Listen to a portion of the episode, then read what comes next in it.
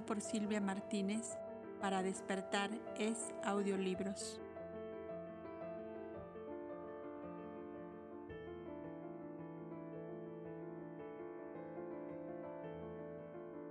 El camino de las tinieblas. El lector recordará que Caíno y Abirón tenían una cita importante en la pequeña isla del Éufrates, donde los sacerdotes cushitas tenían su templo. Antes de que terminara el plazo convenido, dos circunstancias favorables habían ocurrido en el campamento Cobda. La partida de Elia Mavi y sus hijas hacia La Paz y la reanudación del viaje de los misioneros con rumbo al norte. Avirón quedaba con sus 40 jornaleros terminando las viviendas de los refugiados que por formal promesa conseguida de Ismacú debían continuar amparados por una especie de consejo de los mejores hombres y mujeres del país que se denominó auxiliares cobdas. Abirón meditaba. Toda la humanidad es como Caíno, habíale dicho Abel. No obstante, Dios le envía los rayos de su sol y la frescura de sus lluvias. Mas él no podía comprender cómo a seres perversos y malvados se les podía permitir que libremente hicieran daño sin tomar medidas de represión y de castigo. Yo no quiero matar a Caíno, se decía en sus meditaciones,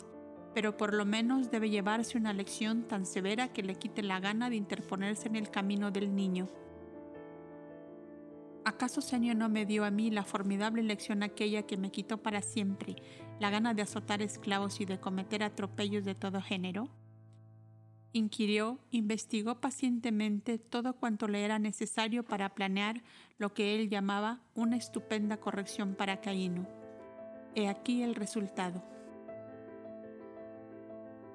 El templo cushita no era más que una simple pirámide truncada fabricada al igual que los edificios todos de Babel,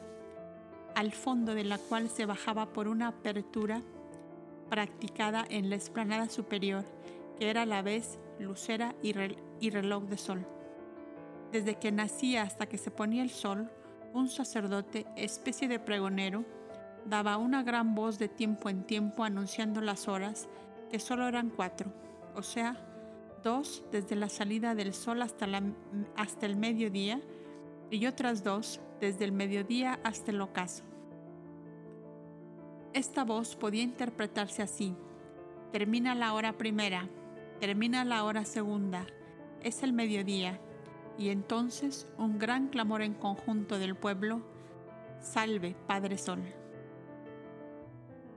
Cuando se repetía esta misma frase al hundirse el sol en el ocaso, el sacerdote oficiante se retiraba, cerrando tras de sí la piedra que cubría la entrada y el templo quedaba solo. Mas, ay del profano, que en la hora de quietud del templo se permitiera entrar en aquel lugar. Abirón, enterado de todos estos pormenores, salió al encuentro de Caíno que fue conducido por una barca hasta la isla de la cita. Has cumplido tu palabra, díjole Caíno, y tú has cumplido la tuya, yo vengo solo. La isla, ya lo ves, está sola, pues pasado el ocaso ningún cushita se permite llegar hasta ella porque su ley se lo prohíbe. ¿Dónde está Abel? volvió a preguntar Caíno inquiriendo con la mirada. En el templo te espera, porque está deseoso de reconciliarse contigo. Como tú has exigido que él venga solo, en ningún otro sitio puede ser. Su tienda está llena de gente y los alrededores también. Si es tu gusto, pasa. Si no, haz como quieras. Desligado estoy del compromiso, pues he cumplido mi palabra.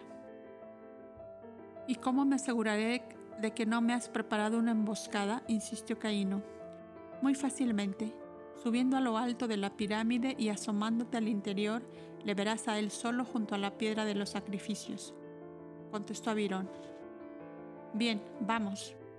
Hizo una señal a los dos remeros de su barca y ellos anclaron junto a otra isla habitada por algodoneros, pues era la época de la recolección. Antes de subir a la pirámide, Abirón preguntó, ¿Quieres que yo me quede aquí o que me vaya? Mis remeros se fueron, vete tú también. Miró hacia el interior y a la tenue claridad de la luna vio sentado en la piedra del sacrificio un cauda, que con los codos apoyados sobre las rodillas sostenía su cabeza inclinada. Pudo pues comprobar que en la más profunda soledad Abel meditaba. Ya sin ningún temor empezó a bajar, y cuando Abirón le vio casi en el fondo, con gran suavidad hizo girar la piedra de la entrada que desde el interior no se podía abrir y tranquilo se alejó. Lo que allí pasara no era ya de su interés.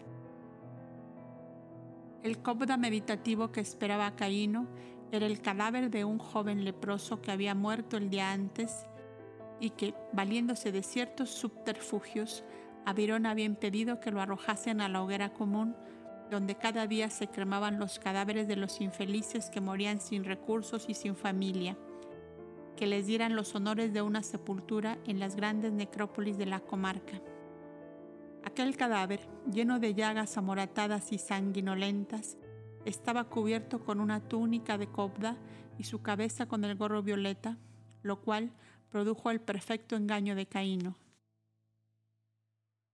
El lector puede calcular la escena de espanto y horror del joven orgulloso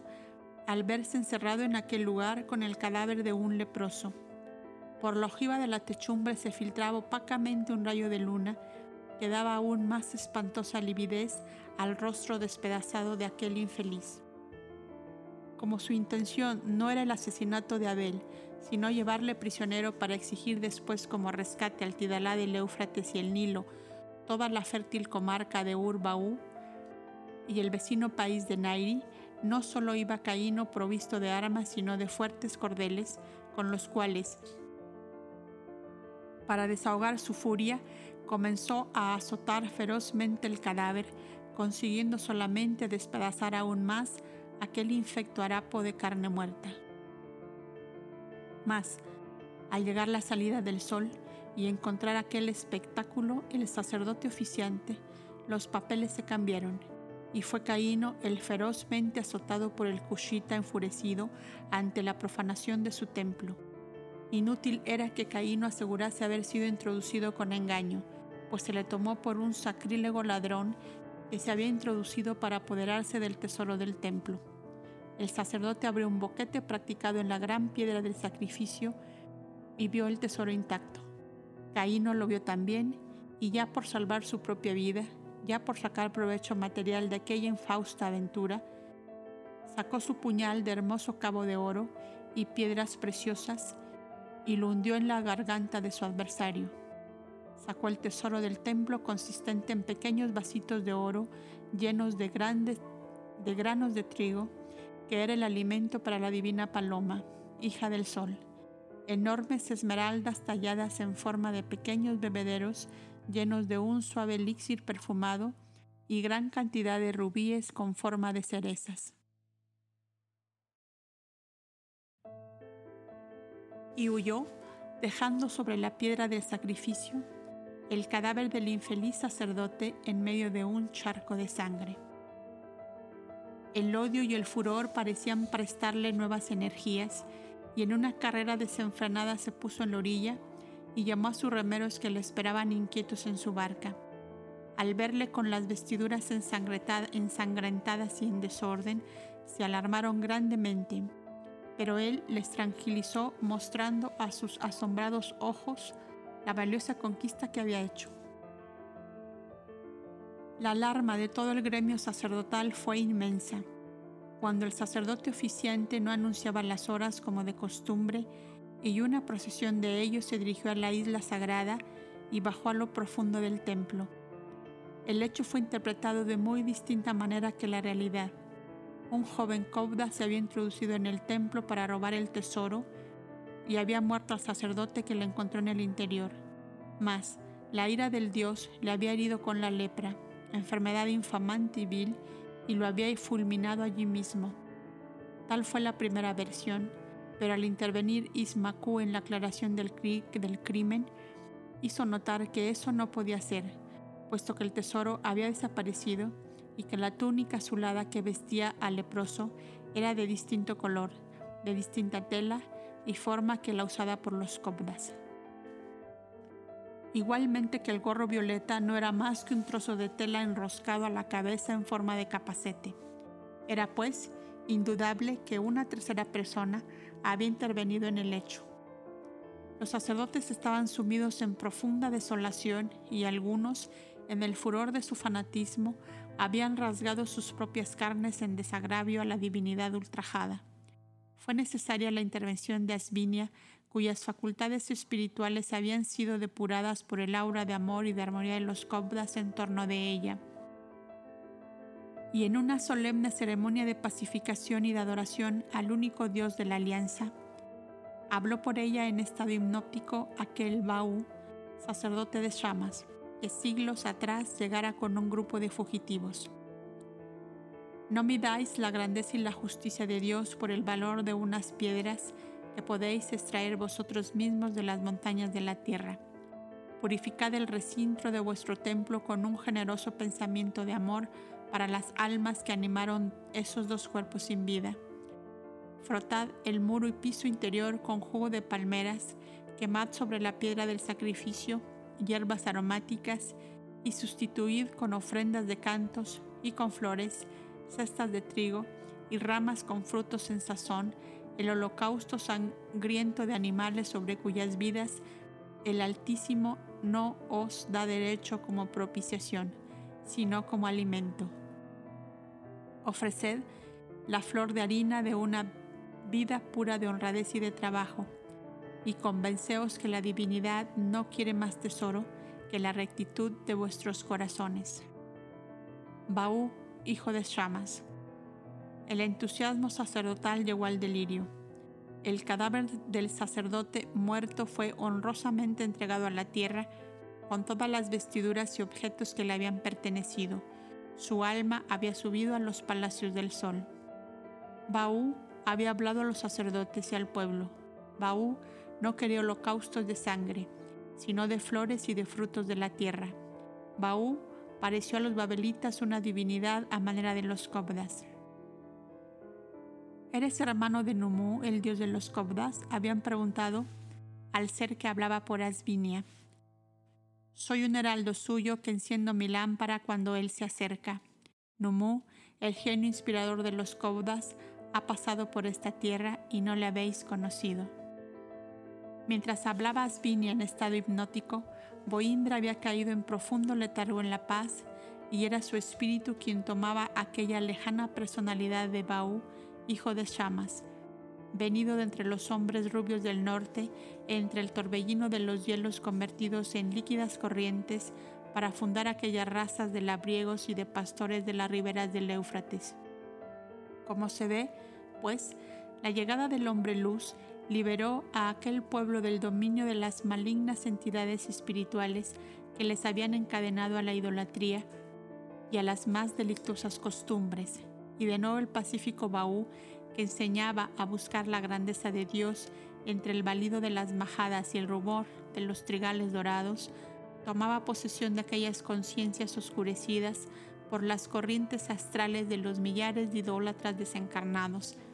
en la catástrofe del valle de Shidin. Entonces la adorada paloma, hija del sol, pasó a ser para los babelitas la mensajera de Baú, la que llevando en su pico granos de trigo y copos de lana, le había alimentado y le había vestido. Y nuevamente la leyenda mitológica surgía con variantes y añadidos, porque es de todas las humanidades primitivas, al no satisfacerse con la verdad única, resplandor de lo eterno, intangible, invisible, mientras no le revista de una forma material y adaptable a la estrechez de sus concepciones ideológicas. Mientras tanto, Avirón, único poseedor del secreto de los hechos consumados en lo profundo del templo Kushita, emprendía con sus jornaleros la marcha de regreso a la paz, diciendo para sí mismo, Puse delante de Caíno muerto para evitar una muerte, pero él encontró el medio de dar la muerte a uno vivo. Verdaderamente para ese hombre se apagó la luz y camina en las tinieblas. Oh, Senio, Senio, no apagues para mí tu lámpara porque también se harán en torno mío las tinieblas de Caíno. Y oyó como una voz interior que le decía, El orgullo es una hidra de muchas cabezas, cuya primera manifestación es el descontento y la rebeldía a la cual se añaden luego la ambición, la vanidad y despotismo. Mata el descontento y a la rebeldía, y la hidra morirá apenas nacida. El hombrazo conmovido soltó la brida de su camello y abrazó el vacío, pareciéndole que era el blanco fantasma de ceño que le había hablado al oído.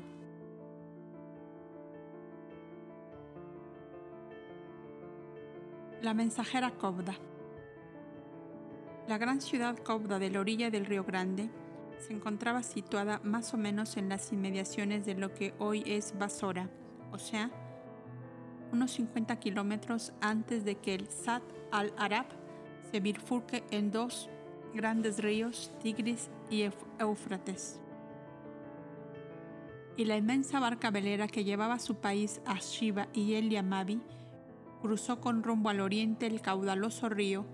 y dos días después pisaban la llanura de Susian que se extiende entre la margen oriental del Tigris y la inmensa cadena de los Montes Sagros, nombre derivado de montaña de la sangre, que fue su nombre en la época neolítica, debido a que algunos manantiales que filtraban de sus grietas eran de aguas rojizas que deslizándose hacia Terán iban a teñir de un amarillo rojo sus resecos arenales. Allí les esperaban la caravana de elefantes y camellos enviadas con tal fin por los ancianos del país de Urán, que eran los dominios del príncipe Aranzán, padre de Shiva, sacrificado por un caudillo gomeriano hacía 20 años. Costeando la margen oriental del Tigris llegaron hasta las cercanías del Bak Ada, la posterior Bagdad donde dejando camellos y elefantes debían continuar el viaje en asnos.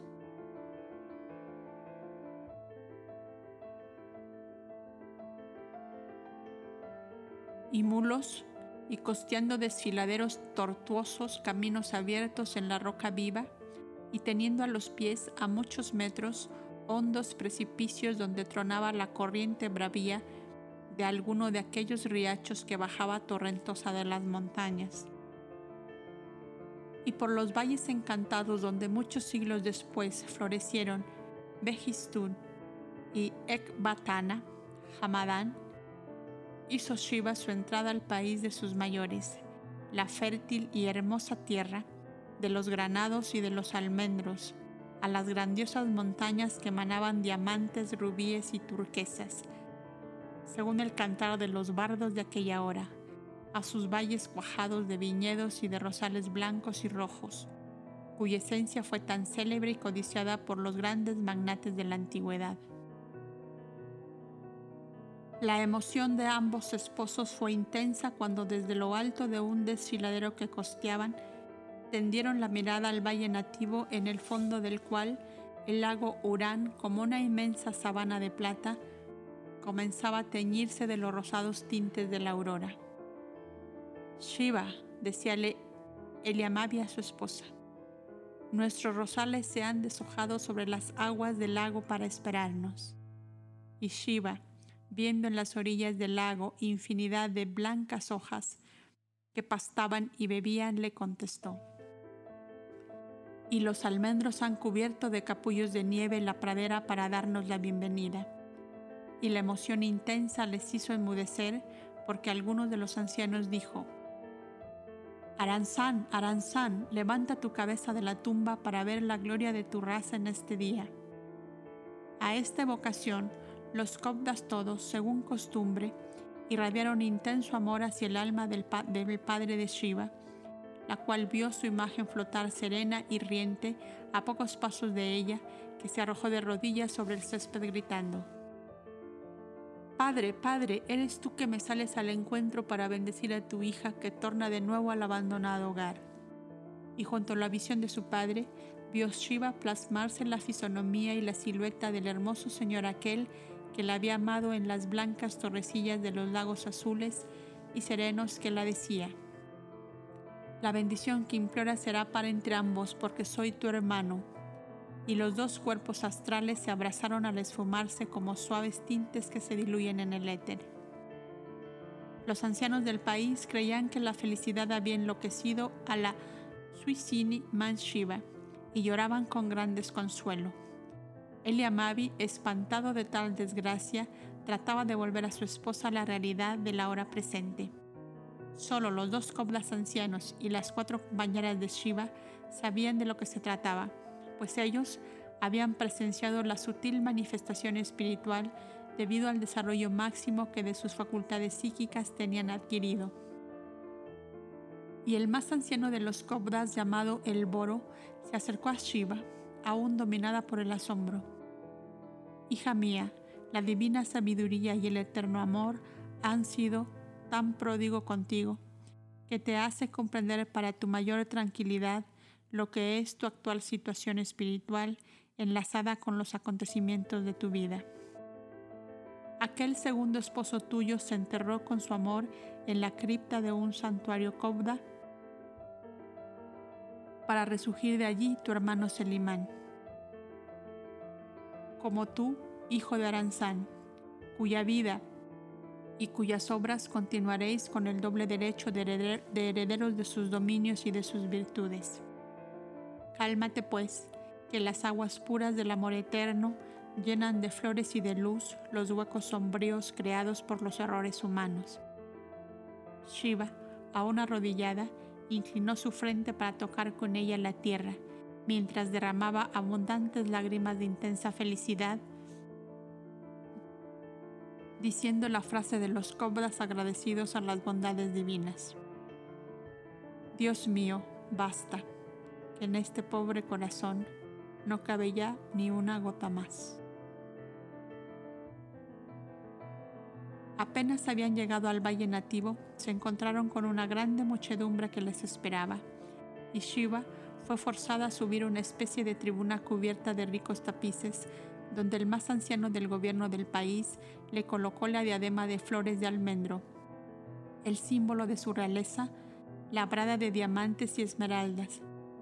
ajustando a su frente el blanco velo de reina Kobda, hacía un hermoso contraste con las negruras de sus cabellos y con la sencilla modestia de su túnica azulada.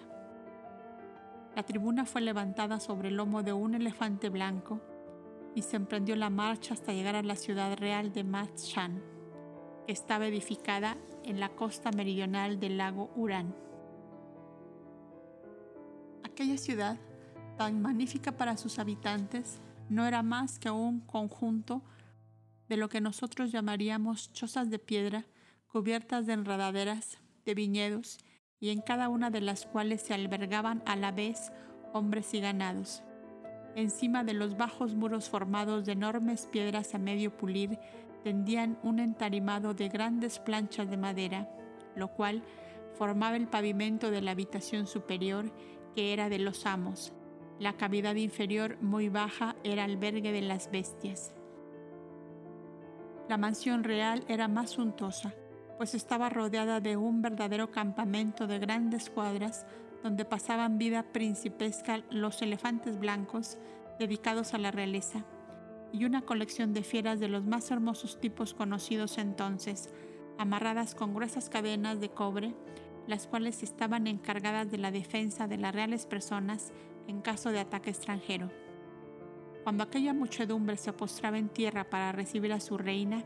ella les habló de este modo. No he venido a vosotros para recibir vuestras adoraciones, sino para traeros el mensaje de la ley divina,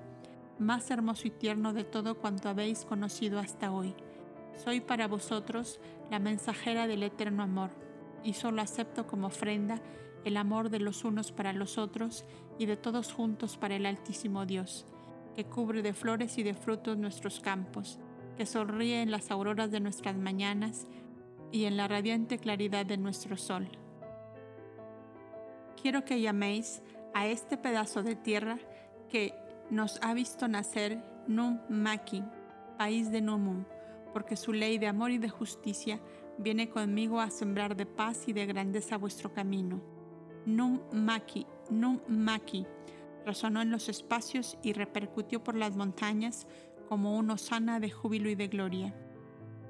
Y si tanto amáis a vuestra man Shiva, continuó diciendo aquella mujer, transfigurada por la felicidad, llamaremos a esta ciudad que me dais como sede de estos dominios Aranzán, en memoria de vuestro anciano rey, sacrificado tan cruelmente a la codicia de los invasores. Un nuevo clamor resonó por los aires, seguido de música y danzas, y de agitar ramas de almendros florecidos y ricos pabellones de variados colores. Aranzán, Aranzán, llamaremos a la diosa del Lagurán, que se esconde entre las montañas del Sagros para mirarse en las aguas. Y antes de terminar las fiestas de la recepción a la Suicini Manshiva, esta presentó a su pueblo su consejo de gobierno formado por los dos cobdas que la acompañaban, por siete ancianos del país y completado por Eliamabi, su esposo.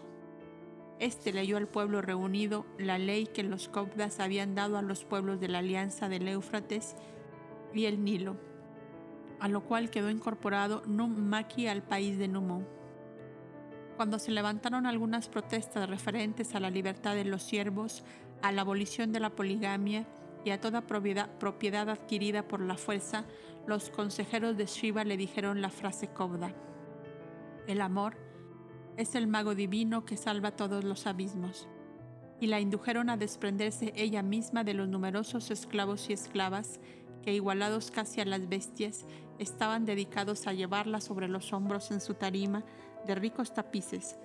hacia cualquier lado de sus dominios donde ella quisiera ir. Cuando aquellos esclavos fueron dotados cada uno de una porción de tierra para cultivar y para levantar su choza con la sola obligación de llevar la décima parte a los graneros reales para atender las necesidades públicas, los grandes caudillos comenzaron a hacer lo mismo. Cuando se vio a la reina caminar a pie acompañada de su consejo para, para averiguar por sí misma dónde estaban los doloridos, los enfermos, los ancianos y los huérfanos, para llevarlos a las grandes habitaciones entre suelo que antes ocupaban sus numerosos esclavos y prestarles allí toda clase de solicitudes, los grandes y los pequeños empezaron a sentir la suavidad que brota del amor como un torrente caudaloso, y a centenares se sumaron los esfuerzos personales a la generosa y noble actitud de la Suicini Manshiva. La paloma mensajera enviada por los cobdas del Éufrates derramó la semilla en las orillas del lago Urán, donde se vio plasmada, años después, la misma forma de vida que en La Paz, de las orillas del Éufrates, y en Egadá, de las márgenes del Nilo. El perdón y la justicia. Los misioneros se acercaban a grandes jornadas al final de su viaje, que era el país de Tea, donde eran esperados por los caudillos de la alianza de todos los países vecinos. Habíanse detenido unos días en Jiva y en Cherú, ciudades importantes en aquella época. Habíanse derramado como mensajeros de paz y de fraternidad por los pueblos y las aldeas. Cada uno de los misioneros había llenado su legajo de papiros o de telas enceradas con las anotaciones de las necesidades más apremiantes de aquellas gentes que iban visitando. Aquellos datos debían servirles para base de solicitudes que harían a los caudillos y príncipes de la alianza con fines de mejoramiento de aquellas colectividades humanas que ellos gobernaban. ¿Qué de llagas morales? ¿Qué de lepra espiritual juntamente con males físicos encontraron aquellos hombres de alma purisana y de cuerpos viriles y fuertes? Y continuaron desenvolviendo el mismo programa de acción que había seguido desde que salieron de La Paz. Agnis, Eber y Jobed fueron de opinión que debían sumergir aquellas masas de carne enferma en las aguas del río, y desde el amanecer se les veía incansables, consagrados a esta tarea como preliminar de la curación magnética que deseaban brindarles. Artanio, Erech y Felacio, con su fácil y persuasiva palabra, procuraban convencer a los recién purificados por las aguas de que en igual forma debían purificar sus almas mediante la firme resolución de apartarse de sus viciosas costumbres, causa única de todas sus enfermedades. Elito, Gehuel y Nandro, futuros genios de la armonía, se dedicaron a pacificar con sus melodías los espíritus cargados de rebeldías y de rencores. Yamaos, Davim, Areniel y Yataniel excelentes sujetos hipnóticos y psicógrafos, recibían el mensaje de las almas errantes que les iban indicando cuáles de aquellos seres eran afiliados a la gran alianza espiritual del Verbo, para seleccionarlos en agrupación apartada y darles las instrucciones adecuadas en forma de no malograr la ya alcanzada evolución. Glauco, Isdacar y Nabor, poderosos clarividentes, estaban casi completamente consagrados a vigilar sobre todo los que por una circunstancia o por otra se acercaban a Abel y a la misión en general, y grabar en sus legajos particulares el resultado de sus averiguaciones que comprobaban después discretamente a los fines de evitar dificultades o acechanzas o desgracias.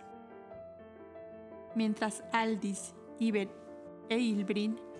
se multiplicaban en sus esfuerzos para atender a las necesidades materiales de los misioneros y de la forma de conseguir que los caudillos y los hombres pudientes se interesasen por las situaciones dolorosas de los enfermos, de los ancianos y los huérfanos. Las dos más importantes capitales del país de Nairi, Urartu y Viania, eran el esplendor de los Sardurios, antiquísima dinastía, resto de la pasada y grandiosa civilización sumeriana. Era el jefe o príncipe de esta dinastía por entonces aquel Etchebea, padre de los 25 jóvenes que codiciara la reina guerrera vencida por la fuerza mental de los Cobdas de la Paz. Un descendiente lejano de esta raza, llamado Aramé, fue muchos siglos después príncipe del país de Man por enlace matrimonial con una reina adolescente de tal comarca, la cual tomó desde entonces el nombre derivado del de su jefe, o sea, Aramenia, que en variante del lenguaje ha llegado a nosotros como Armenia. Los sardurios habíanse mantenido en la sencillez de costumbres transmitidas de sus lejanos antepasados, uno de los cuales, de nombre Asquirio, era tradición que fue traído por un ave marina gigantesca desde un país tragado por el mar. Allá, según ellos, todo era maravilloso y estupendo. Asquirio era pues casi un dios o un hijo de dioses, pues nadie le había conocido progenitores y pasó a la posteridad su nombre, como una divinidad protectora de aquellos pueblos. Y cuando los ardurios unieron bajo un mismo cetro los países de Man, Nairi y Alarodia, sus reyes se titularon Sutip Riz Hinis, cuyo significado era algo así como Hijo del Rey del Mundo, y su grandiosa capital fue Arsaskum, edificada según las noticias que Asquirio había dejado de las maravillosas ciudades de su país de origen. Bien habrá comprendido el lector que de tal tejido de fantasías surge una, para nosotros importante verdad, o sea, que ese Asquirio semidios no era más que un gajo desmembrado de la familia antuliana, que de igual modo que Nogepastro mucho tiempo después, antes que él, había arribado a aquellas montañas, guiando a un grupo de compatriotas que habían podido salvarse de la invasión de las aguas. Compañero de aquel Dáctilos que levantó su cabaña en las montañas de Ática, donde sembró la semilla recogida del alma excelsa del hombre luz, Asquirio había hecho lo propio en el país que eligiera para residencia, y en el momento en que encontramos a Echevea empezaba ya la decadencia en aquella que fue elevada civilización. Este príncipe, conocedor de la llegada de los Cobdas hasta un país vecino al suyo, a la Rodia, se puso en viaje acompañado de los 19 hijos que le habían quedado de aquel hermoso plantel de 25, pues que seis estaban entre los Cobdas de la Paz. El anciano rey había envejecido enormemente porque no obstante su natural bondad no gozaba de paz en sus vastos dominios. El menor de estos hijos, Actrion, se había unido en matrimonio con una bella mujer caucasiana de nombre Roit, cuyo talento para la intriga corría parejo con su extraordinaria hermosura. Había conseguido dominar a casi todos los hijos de Chevea que por natural derecho eran los jefes principales de las distintas ciudades que formaban los dominios de Chevea. Tal dominación originaba los mayores disturbios, no solo entre la numerosa familia del viejo rey, sino en todos los órdenes de la administración y gobierno del país. Las esposas de los otros hijos se quejaban al suegro de verse constantemente postergadas y humilladas por sus esposos a causa de aquella mujer cuya gracia y fuerza de sugestión era tal que muy pocos le resistían. El mismo Etchebea, queriendo muchas veces poner las cosas en orden, había enviado a la Torre del Silencio a la encantadora Royd, pero ésta apenas llegaba a aquella prisión de limpios aposentos, pero saturada de soledad y de tristeza, enviaba un petitorio de perdón, cargado de promesas y de dulzuras, al cual nunca resistía el viejo rey, que enviaba acto seguido uno de sus fieles vasallos con la llave libertadora. Tal escena se había repetido innumerables veces, ocurriendo que después de aquellos perdones tan fácilmente concedidos, la dominación de la delincuente iba tomando cada día mayor incremento. Los disturbios eran cada vez más graves y hasta se veía amenazado no solo de luchas de bandos entre sus propios súbditos, sino también de guerras con algunos príncipes vecinos de, quienes eran hijas o parientes cercanos algunas de sus nueras humilladas y vilipendiadas. Quiero ser indulgente y bueno con el Tidalá, rey de naciones. Quiero ser como él un vaso lleno de miel y de dulzura. Y he aquí que esto es lo que recojo de ello. Meditaba el anciano rey lleno de dolor ante su impotencia para solucionar su arduo problema. Era este el mismo espíritu que muchos siglos después fuera gran sacerdote del pueblo de Israel con el nombre de Elí, y del cual la Biblia hace el sucinto relato de su muerte causada por los graves desórdenes de sus hijos con estas breves palabras. Al conocer Elí tales locuras de sus hijos, cayó sin conocimiento desde su asiento sobre las gradas de piedra de su tarima, se desnucó y murió. En los tiempos del Cristo estuvo encarnado en Samaria y perteneció a los sacerdotes del templo samaritano del monte Garizín con el nombre de Isaías. Después, aquel Eusebio que tanto figuró como cronista en los primeros siglos de la iglesia cristiana. Luego, un discípulo de Francisco de Asís de nombre León y finalmente el bondadoso y desventurado rey Luis XVI de Francia, esposo de María Antonieta de Austria. Una noche, Echevea tuvo un sueño en el cual su hijo Lobed, uno de los seis que eran coptas, le decía, Padre, si quieres saber la forma de gobernar tus pueblos en paz, acude al hombre luz, cuya sabiduría tiene el secreto para curar todos los males. Y Echevea, lleno de esperanza, emprendió el viaje hacia el campamento Copda en las cercanías de la ciudad de Alarrodia, en el país de este nombre que después se llamó Iberia, derivado de Iber, el jovencito Cobda, hijo de Selimán y de Shiva,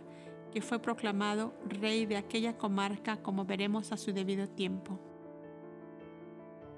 ¿Por qué lloras, oh rey, en la ancianidad de tus días? Le había preguntado dulcemente Abel, sintiendo en su cuello las lágrimas ardientes de Echevea que se abrazó de él apenas le vio. Lloro por mis hijos, lloro por mis pueblos y lloro por mí, impotente para hacer felices a aquellos que el Altísimo me ha confiado. Le respondió Echevea sentado a la puerta de la tienda de Abel en una especie de extraño sillón confesionado de cabezas de búfalo disecadas, en el cual servían de soportes y de brazos los largos y tortuosos cuernos de la especie de búfalos existentes en aquella época. En las excavaciones de Orán y del Cáucaso se han encontrado fósiles de esta especie desaparecida. El joven apóstol, silencioso, escuchaba la tragedia del anciano rey que en presencia de sus hijos y de los cobdas, todos de la misión, iba desgranando aquel rosario doloroso, humillante para sí mismo, en que ponía de manifiesto su incapacidad como soberano y su debilidad como padre. Y cuando hubo terminado exclamó, Hombre luz, Hombre de sabiduría, enséñame si puedes a ser justo sin crueldad y a ser bueno sin debilidad. La luz nos viene del Altísimo, respondió Abel, y si yo la tengo de él, la he recibido para verterla sobre los que la buscan y la piden. Echevea, ¿has pensado dónde termina la bondad y comienza la debilidad? ¿Dónde termina la justicia y comienza la crueldad? No, a la verdad, respondió el viejo rey, pues de no pensarlo viene tu mal. ¿Cuántas veces, dime, has perdonado los delictuosos desmanes de tu nuera Royd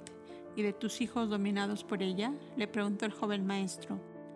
Suman más veces que los dedos de tus manos y de las mías, respondió Chevea. Y de esos tus repetidos perdones, ¿no surgió nunca el mejoramiento que emerge naturalmente de un arrepentimiento verdadero? Volvió a preguntar Abel. No, jamás. Antes, al contrario, los disturbios son mayores, los delitos se multiplican, los asesinatos van sembrando el terror en los buenos habitantes del país y una corrupción disimulada y sorda va invadiendo el santuario de las más nobles familias arrastradas por la corriente que surge de mi propia morada. Las esposas no respetan a sus maridos, ni las hijas a sus padres, a quienes ven enlodados por esa turbia corriente que lo va invadiendo todo. Oh, Echevea, cuánto me duele decirte que tu bondad pasó el justo límite y se ha convertido en culpable debilidad. El perdón y la tolerancia dejan de ser benéficos para aquellos a quienes se otorgan, cuando ellos no producen el arrepentimiento en el alma a quien se conceden, sino que son causa de nuevos desmanes y de nuevos abusos.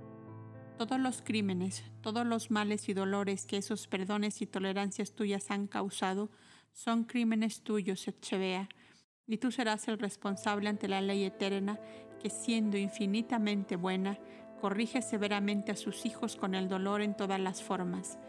cuando la bondad y la dulzura no han sido bastantes para mejorarles y engrandecerles. Amas a tus hijos y a los hijos de tus hijos, amas a tus pueblos si quieres su felicidad y su paz, empuña valientemente la vara de la justicia, atraviésala en el torrente desbordado de las pasiones agigantadas por tu debilidad y di, de aquí no pasa nadie. Empuña con decidido coraje el hacha de la justicia, no para cegar cabezas ni para producir torturas, sino para cortar de un golpe como el leñador el árbol seco que no da frutos, o el árbol de sombra dañina para los dorados trigales que serán mañana el pan de tu mesa. Si Roit, tu nuera, causa disturbios entre tus hijos, apártala en sus aposentos privados, constituyéndote tú en severo guardián y si es necesario un año, dos años de soledad para corregirla, que pasen en buena hora unos después de otros, hasta que iluminado su espíritu por el dolor benéfico y santo que le habrán causado, se disponga a una regeneración verdadera. ¿Cuántas veces Echevea las caricias y las lágrimas provocadas por maléfico arte y no por real compunción darán de nuevo a esa mujer un funesto ascendiente sobre ti, para arrastrarte al abismo juntamente con ella, tus hijos y tus pueblos. Porque amas a Roit, tu nuera, porque amas a tus hijos, apártalos del camino de perdición en que van desmoronándose al abismo, y usa con esos seres que tienen tu misma sangre, la misma energía, la misma justicia, el mismo rigor con que corriges al último de tus vasallos que han delinquido que la carne y la sangre no ofusquen tu razón hasta el punto de ver en tu nuera y tus hijos como acto inofensivos o acaso plausibles lo que consideras delictuoso y criminal en los demás. Que el sentimiento del deber y de la justicia no sentí tan oscurecido por inadmisibles y falsas excusas que jamás resisten el análisis sereno de tu razón, sino que el mal sea el mal y el bien sea el bien, ya sean practicados por el más amado de tus hijos o por el menos amado de tus siervos. Y ahora, hermanos míos, dijo Abel dirigiéndose a los cobdas que le rodeaban, orad conmigo para que el Altísimo ilumine la mente de su hijo Echevea y fortifique su voluntad en forma que desde hoy comience el camino de la justicia y de la verdad. Y los cobdas entraron en una profunda concentración. El anciano rey comenzó a llorar silenciosamente y sus hijos cayeron en sueño profundo. Llevaban cerca de una hora en ese trabajo mental cuando despertaron todos al mismo tiempo gritando despavoridos. Padre, los campos arden, el lago Van está envenenado, las ciudades invadidas y saqueadas, nuestras mujeres arrastradas por las hordas salvajes. Padre, todo se hunde y tú vas a ser degollado sobre tu propio lecho. Cada uno de aquellos hombres parecía un loco furioso que viera espantosas visiones. El anciano había caído de rodillas con el rostro en tierra pidiendo al Altísimo piedad y misericordia, mientras los cobdas como estatuas de piedra continuaban inmóviles y silenciosos. Por fin renació la paz y Abel les dijo, Lo que habéis visto es el último rayo de luz que la piedad divina os envía para evitar las desastrosas consecuencias de vuestros errores de malos hijos, de malos esposos y de malos gobernantes. Y tú, buena Echevea, tómalo como el puente salvador que el Altísimo extiende ante ti para obligarte a comprender dónde termina la bondad y comienza la debilidad, cuándo es santa la justicia y cuándo es cerrado el perdón. Y tú, Actrión, has caído en la deshonra de consentir que tu esposa sea el anzuelo que aprisione la voluntad de tus hermanos para satisfacer de tal modo sus ambiciones desmedidas. Estás a un tiempo de salvarte y todos vosotros lo mismo, si unidos en un esfuerzo conjunto limitáis la omnimoda de voluntad de esa mujer que os ha hecho su juguete y el escarnio de vuestro pueblo.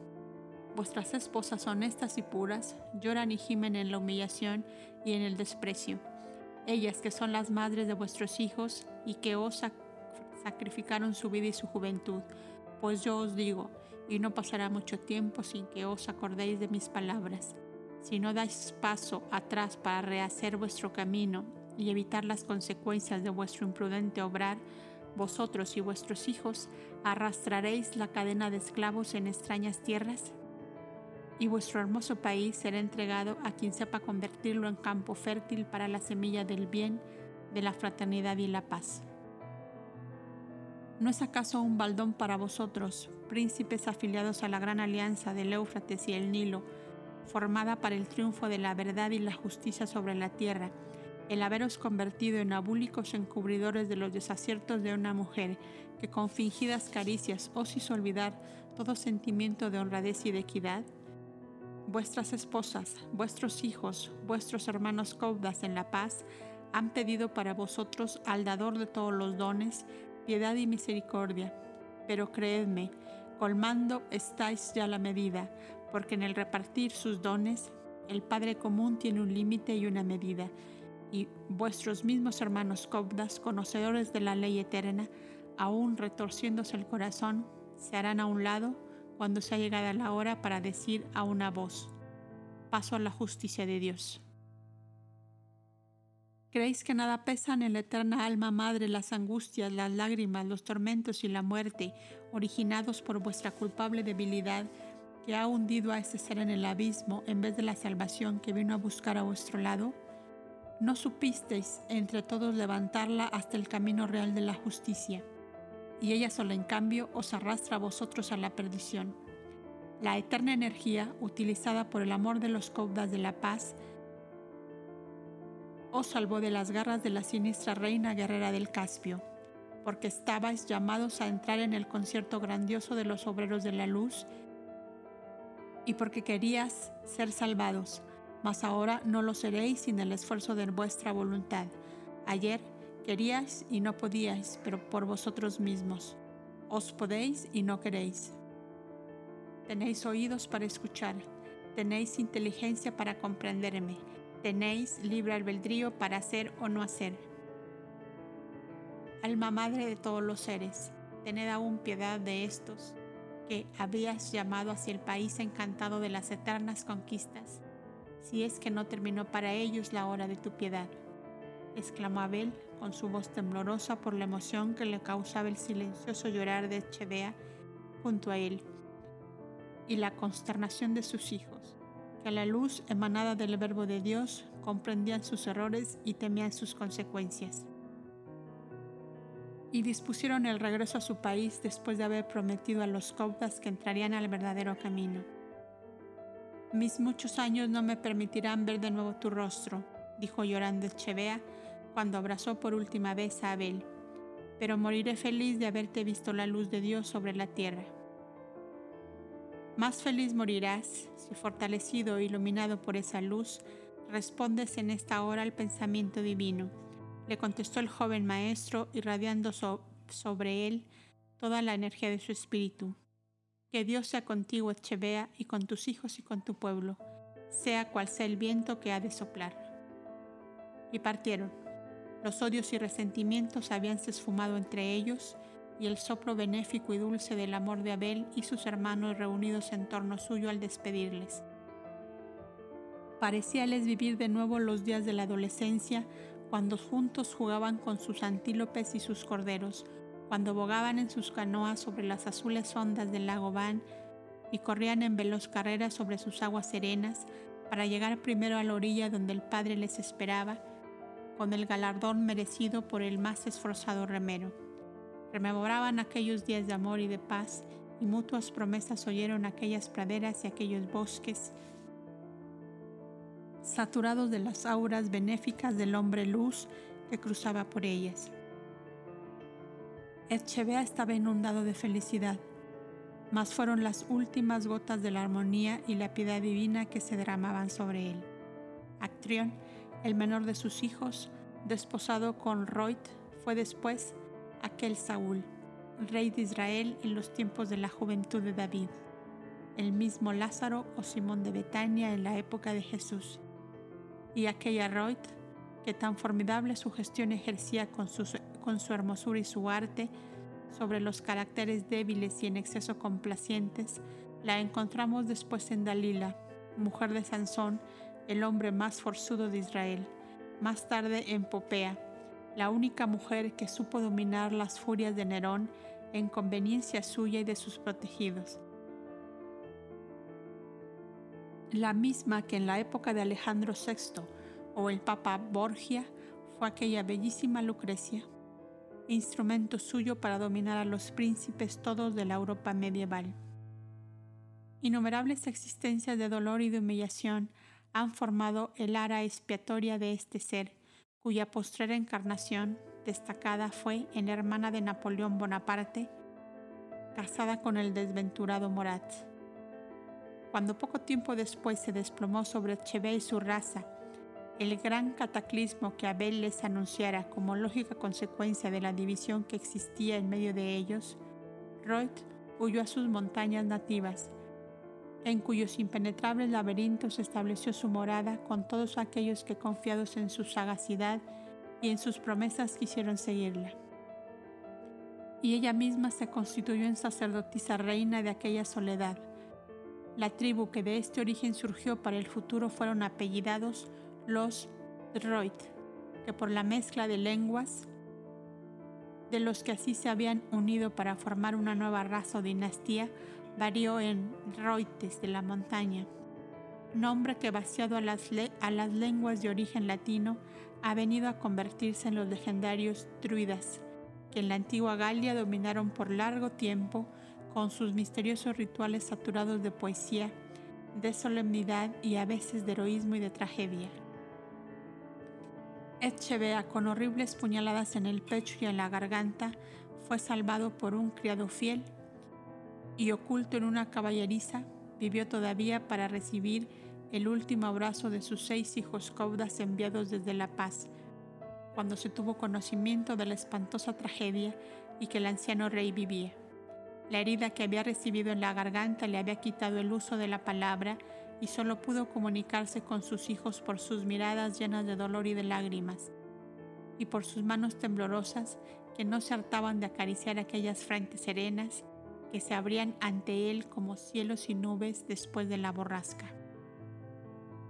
Sus otros hijos y la mejor juventud de su pueblo habían sido llevados al otro lado del mar Caspio,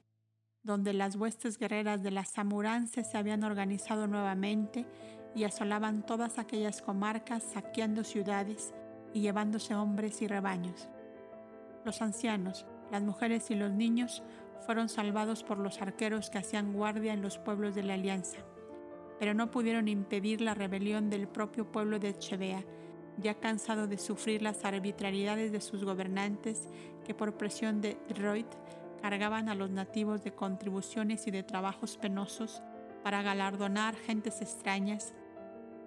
que se iban adueñando de los mejores campos, ciudades y ganados. Y cuando esto ocurría la familia de Chevea, en la mansión de la sombra de la paz y de Negadá, los cobdas clarividentes vieron, en luminosa aparición, un monstruo gigante que echaba a tierra con formidables golpes de hacha un hermoso bosquecillo de almendros en flor. Los amontonaba en inmensa pira que ardía en llamaradas rojas y negras y desparramaba el viento las cenizas. Y con honda consternación aquellos videntes interpretaban en medio de amarga angustia la desoladora visión. Hermanos de la alianza, hermanos nuestros, han sido vencidos por el mal, cuyas consecuencias les aplastarán quién sabe para cuánto tiempo. Solo entonces se enlutaba el alma de los caudas y no cuando la muerte física libertaba un alma de su prisión carnal. Y en diez días de silencio y de trabajo mental continuado conjunto, acumulaban energía sobre aquellos desventurados hermanos para ayudarles a levantar de su formidable caída por un arrepentimiento verdadero, que les reincorporase de nuevo o en un futuro más o menos cercano a las filas del bien y de la justicia, abandonados en una vida de inconsciencia y de debilidad.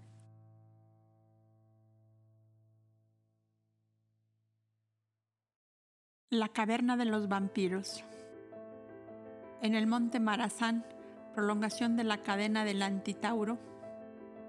más o menos a la altura en que las vertientes originarias del Éufrates forman turbulentos riachos antes de bajar unidos a la llanura en la caudalosa corriente del gran río, se encontraba una inmensa caverna que había sido sin duda una explotación de grandes minas de cobre abundante en aquellas montañas. Podía contener varios centenares de hombres en sus profundas cavidades y laberintos, en los cuales el tiempo había hecho desaparecer muchos de los vestigios que dejan los seres humanos a su paso por determinados lugares. Los riachuelos torrentosos que bajaban como torbellinos de espuma filtraban sus aguas por las hendiduras de las rocas que constituían las irregulares bóvedas de aquel abrupto subterráneo, motivo por el cual se habían formado en las más hondas excavaciones y en lo interior de la caverna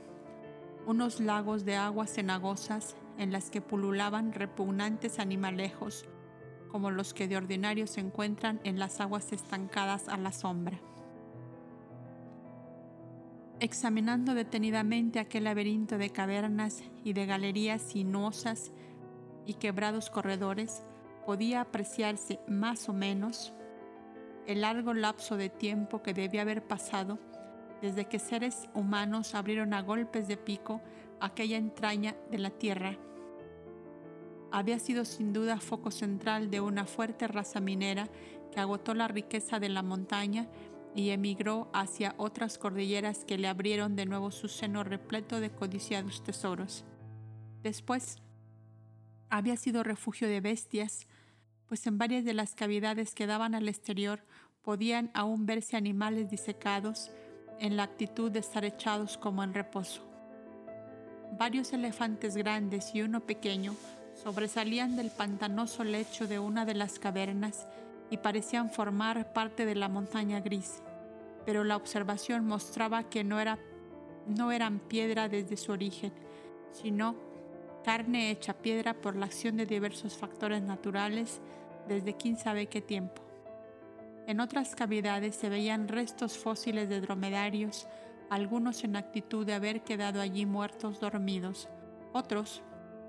de haber sido de pronto cubiertos por algo que les privó súbitamente de la vida. Como troncos secos, los enroscados cuerpos de enormes cetáceos ocupaban otras cavidades de aquel interminable laberinto. La muerte, la desolación, la soledad y el silencio por todas partes. La aproximación de grandes cometas a la atmósfera terrestre y a determinadas conjunciones astrales de planetas que en su eterno correr en la, en la, inmensidad infinita se veían arrastrados por la mayor fuerza de atracción de las esferas de nuestro sistema, derretía de épocas en épocas los eternos glaciares del largo periodo paleolítico y parte del neolítico, lo cual producía inundaciones súbitas que a veces sorprendían a hombres y animales en los mismos sitios en que se encontraban. O viceversa, la congelación repentina de aquellas aguas formándose montañas de hielo, obstruyendo la salida de las cavernas y los caminos abiertos en el desfiladero de las montañas. Y en la época a que, hemos, llegado en nuestra historia, aquel antro helado y pavoroso era refugio, a donde había huido la tenebrosa escuela apellidada por los Cobdas, Irodia Inis, que quería decir hijos del odio y de la ira. Era una vasta agrupación de magos, augures o sátrapas consagrados al desarrollo de los poderes ocultos con fines siniestros de dominación y engrandecimiento, explotando las bajas pasiones humanas y todos cuantos depravados instintos se encierran en los seres atrasados y perversos. Allí estaban también los sacerdotes de la difunta reina Zamorance y muchos otros que de diversas comarcas de la tierra habían huido perseguidos por los pueblos encolerizados a la vista de las atrocidades que cometían o inducían a cometer a príncipes y gobernantes. Solo hacía pocos años que la infernal institución habitaba aquel pavoroso antro que había llegado a denominarse el Cerro Maldito, por las extrañas manifestaciones que los habitantes de la comarca veían de vez en vez en cuando aparecer al exterior y ya algunas aldeas inmediatas habían sido abandonadas por el terror que sentían sus habitantes por aquella peligrosa proximidad. En una circunferencia de dos millas a la redonda no había señales de vida, sino un suelo árido y a veces rojizo, grises y peladas montañas de erizadas rocas, viejos troncos de árboles secos que mostraban sus desencarnadas raíces como brazos escuálidos de cadáveres disecados hace mucho tiempo.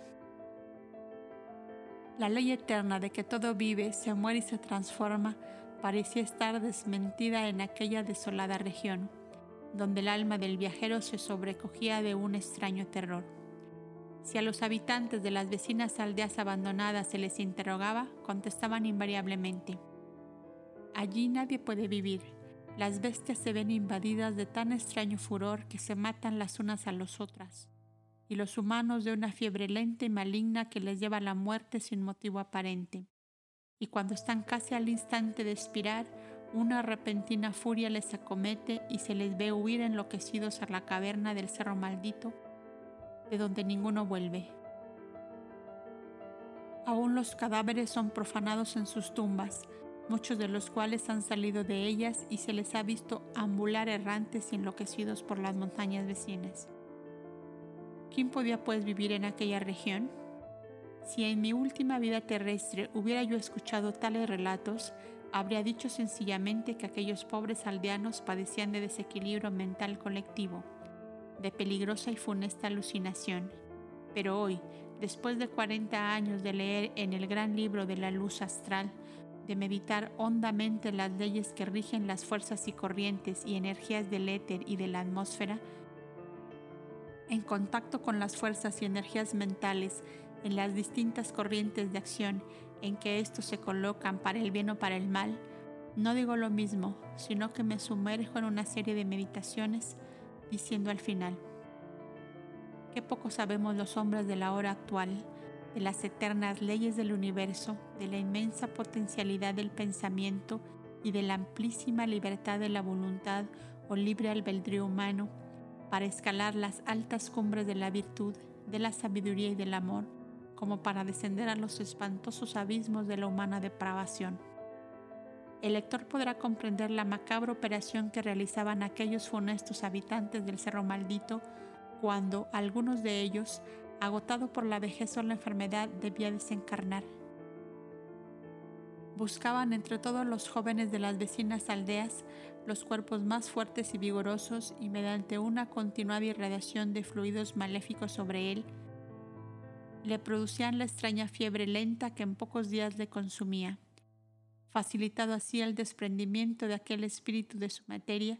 el espíritu vampiro dejaba la suya ya inútil y gastada y se adueñaba de aquel cuerpo para continuar viviendo en él. Si al efectuar el cambio perdían la partida y no podían establecer conjunción entre los cerebros, poco importaba. Todo se reducía a dejar allí un pobre loco inútil para toda la vida. Pero más frecuentemente ocurría que la transmigración se hacía con buen éxito, pues el sujeto elegido era un ser inferior de escasa evolución y de instintos bajos y groseros. Desde luego se comprende que solo sujetos de tal naturaleza podían ser aprovechados por los vampiros para este fin, pues la ley eterna corta toda acción mental maléfica sobre seres cuya evolución espiritual y cuya vida intachable les pone a cubierto de la dominación psíquica de los espíritus del mal. Esto explica de modo racional y lógico aquellas largas vidas de 600, de 700, de 900 años, que si no eran comunes a todos como las antiguas escrituras dan a entender, hubo no obstante casos, tanto en los campos de la justicia como en los de la iniquidad, de vidas terrestres prolongadas durante muchos siglos en diversos cuerpos. De ahí surgen dos rayos de luz que ponen a la vista la absoluta imparcialidad y justicia de la ley eterna. Primero, que dicha ley no coarta la acción de las entidades invisibles consagradas por voluntad, por libre voluntad al mal, cuando ellas se ejercen sobre seres que por ley de afinidad quedan sujetos al que de entre ellos puede más, resultando así de una realidad evidente el viejo decir, dime con quién andas y te diré quién eres, o más aún aquella frase del excelso maestro, el que busca las tinieblas en ellas perece. Y el segundo rayo luminoso pone de manifiesto la soberana inmunidad del alma libre que se ha conquistado con su esfuerzo por el bien y la justicia, una posición espiritual que le pone a cubierto de esas espantosas dominaciones en que a veces los seres pasan siglos y siglos sin dar un paso en su evolución y con grande riesgo de convertirse al final de tan desastrosa carrera en seres sin vida propia, sin personalidad definida, a quienes la chispa divina abandona como un cascarón inútil, disgregado en el montón informe de fuerzas vivas que en centenares de milenios, en lejanos ciclos de evoluciones nuevas, en mundos que acaso aún no salieron de sus nebulosas originarias, volverán a vivir vidas de piedra en inmóviles montañas, vidas parasitarias en senegales espantosos, vidas vegetales, animales en inferiores especies, vidas sin alma y puramente orgánicas, vidas de alma múltiple como llaman algunos filósofos modernos a la eterna energía que anima esa cosa viva pero sin individualidad,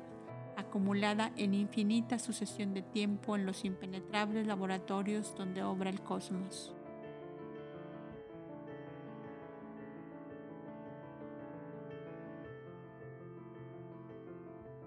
Esperad al amor. Cuando los cobdas misioneros hicieron su último descanso, antes de llegar a la caverna del país de Tea, convertida en hospicio, donde les esperaba Selimán con otros cobdas, abrieron su tienda cerca de una pobre aldea de chozas de tierra y cañas, cuyos habitantes eran de los fugitivos que habían huido de la proximidad del Cerro Maldito. Entre ellos había muchos hermosos y robustos jóvenes dominados por una locura furiosa que les invadía a intervalos. Y los caudas pudieron apreciar de cerca la lucha de los espíritus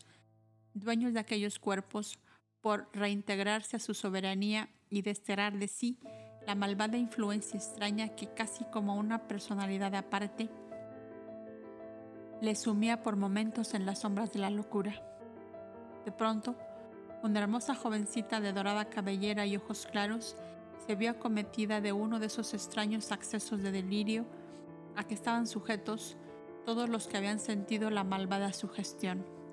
Comenzó a dar espantosos gritos en una lengua desconocida, como si llamara a seres que allí nadie veía. Y tomando hoces de corvas y afiladas hojas, embistió con furia a los cobdas, logrando herir sin gravedad a algunos.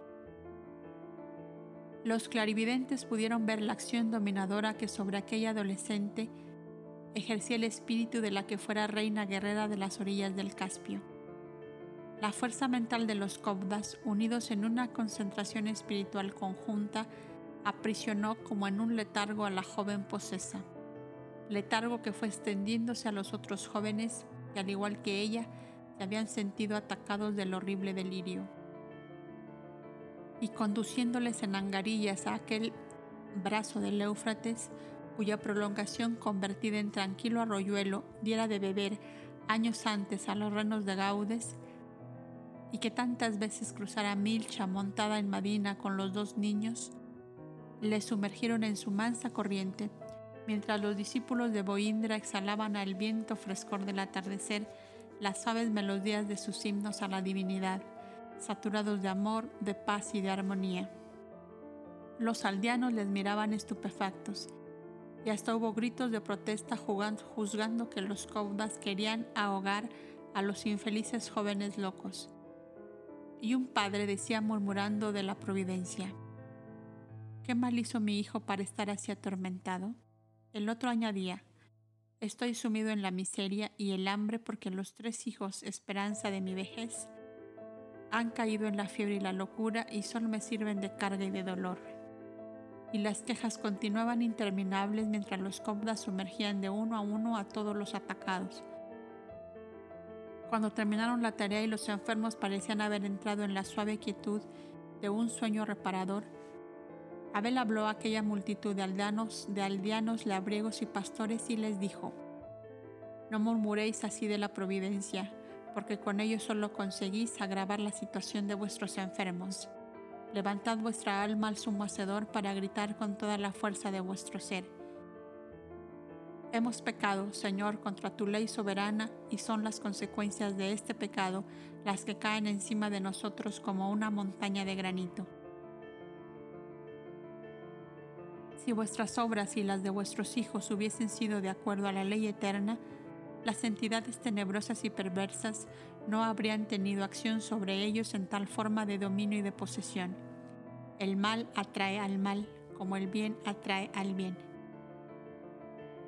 ¿Cómo esperáis recoger trigo de un campo en que sembrasteis cicutas? ¿Cómo pensáis extraer agua clara de la charca en que arrojáis inmundicias?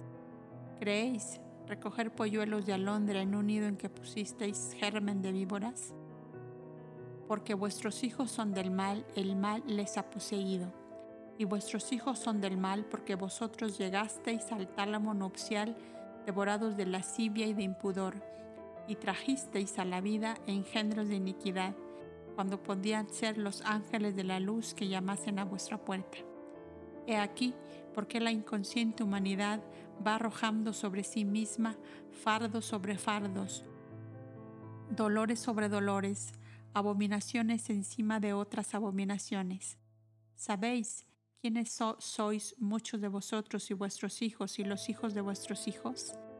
seres arrancados violentamente a la vida carnal entre el terror de las torturas, de los incendios, de las guerras, de las devastaciones, y traídos de nuevo a la vida física mucho antes de que se hubiesen despojado de las tinieblas perturbadoras que lógicamente suceden a una muerte semejante. Con vuestros amores egoístas, brutales y lascivos, con vuestros deseos de venganza, con vuestros odios sempiternos, con vuestros accesos de cólera, les arrastráis como en un torbellino a la tierra y llenáis así vuestros hogares de hijos que os traen como fruto todas las iniquidades que aún no tuvieron tiempo de reconocer en todo su espantoso alcance.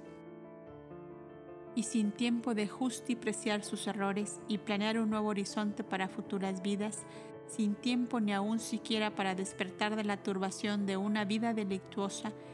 y de una trágica muerte, ¿qué os pueden traer como ofrenda sino el delito, la depravación y la locura? Vuestros malos pensamientos y delectuosos deseos son como una red tendida en torno vuestro y a ella se aferran con ansia loca los pequeños o grandes monstruos que pululan en el bajo nivel en que os colocáis. Si la nobleza de miras y la elevación de sentimientos si la conciencia del deber impulsaran todos vuestros actos, no atraeríais en torno vuestro generaciones de perturbados, sumidos aún en el delirio espantoso de una vida que recién terminó, entre la carcajada de brutales pasiones satisfechas y los gritos de la tortura y las imprecaciones del dolor. Los sodomeos, los gomorreos y casi todos los desventurados que dejaron la vida física entre el terror de las llamas y el incendio del valle del Sidín, infiltrándose fueron entre los habitantes de la tierra, los cuales, insensatos y enloquecidos por sus ambiciones y sus egoísmos, obstaculizan los esfuerzos de los hombres de la luz, cultivadores del espíritu, que dóciles a la gran voz de, la única que es y será la eterna verdad por los siglos de los siglos, tratan de despertar a las almas perturbadas por el desvarío de la iniquidad para que sea una conciencia lúcida quien les llame a una nueva existencia terrestre. Mujeres que vendéis vuestros encantos al mejor postor, al que más oro hace brillar a vuestros ojos. Hombres que dejáis olvidada en un rincón a la mujer de vuestra juventud para buscar hartura de deleite en mujeres sin pudor y sin vergüenza,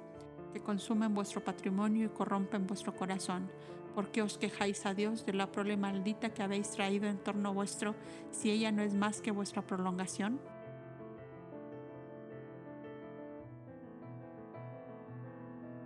El doloroso concierto de sollozos con que respondéis a mis palabras me demuestra que en desfile espectral vuestros errores os reclaman a vosotros mismos justicia y liberación. Hombres, jefes de tribu y caudillos de multitudes, que arrebatáis a vuestros vasallos y a vuestros siervos hasta la caricia de la única compañera que le permite su pobreza, para sumarla al numeroso rebaño de las que hartan vuestra lujuria insaciable. ¿Por qué os quejáis de haber engendrado escorpiones que muerden vuestras propias entrañas? Madres ancianas que os complacéis en los lujosos atavíos impúdicos y lascivos con que atraen vuestras hijas las miradas ponzoñosas de los mercaderes de carne humana, y que gozáis estúpidamente en entregarles a quien más oro os da por ellas, sin pensar para nada en que antes que carne son almas de inmortales destinos. ¿Por qué lloráis sobre la ruina de vuestros nietos y de todos vuestros descendientes hasta la cuarta o quinta generación? Si leprosos son de espíritu y de cuerpo, leprosos los quisisteis y, y leprosos los tenéis. Gallardos mancebos, hermosas jovencitas en quienes todavía aletea como una caricia de los cielos el pudor de la virginidad.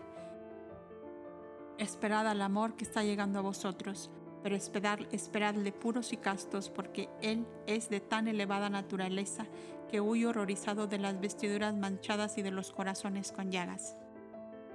Esperadle, oh mancebos, pastoreando vuestros corderos, cultivando vuestros campos, cogiendo los frutos de la tierra y aprendiendo en el grandioso libro de la naturaleza que lo que se siembra se recoge y que ella aplasta a quien contra ella camina. Esperad al amor que llega, vosotras jovencitas de mirada casta y alma virginal, y esperadle hilando la lana de vuestros corderos y el lino de vuestros campos, tejiendo abrigo para los huérfanos y los ancianos, haciendo el pan blanco de vuestra mesa en la tibia claridad de vuestro hogar, en el cual seáis el tesoro escondido a todas las miradas y solo el manifiesto preciso,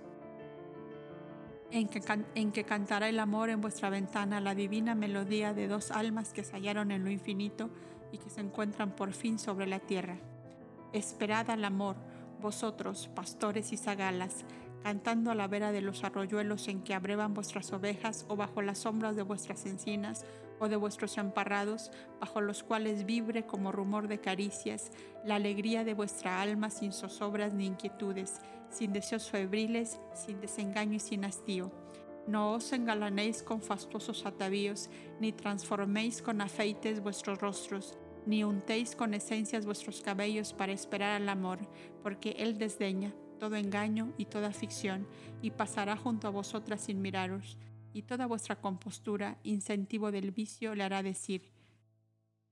no es a mí a quien espera, sino a los sátiros de la lujuria que a veces se engalanan con mi ropaje. Haceos dignos del amor y sabed comprender al amor, ese excelso niño mago con alas de cisne y garganta de ruiseñor que no se anuncia con torbellinos de deseos ni con preludio de festines o desaraos, sino con la suave atracción de un alma hacia otra alma, sin egoísmo, sin ambiciones, sin interés, sin doblez y sin engaño. Como vais vosotros a una fuente a pedirle agua clara, como vais a los jardines a pedirles perfumes, como pedís a la tarde sus dorados arreboles y a la mañana su celeste resplandor y a las noches sus sombras silenciosas y la dulce claridad de sus estrellas. Esperad al amor como Él quiere ser esperado, como al divino embajador que llega a vosotros cargado de dones y de poderes para hacer de dos vidas una vida, de dos almas una sola alma, de dos corazones un solo corazón, de cuyas palpitaciones surjan nuevas vidas y como río caudaloso la paz, la dicha y la virtud.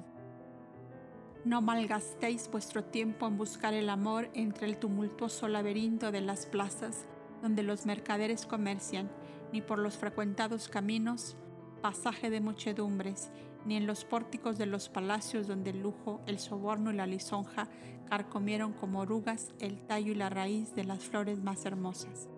Al amor no se le busca, al amor se le espera. ¿Dónde? En la suave tibieza del hogar paterno,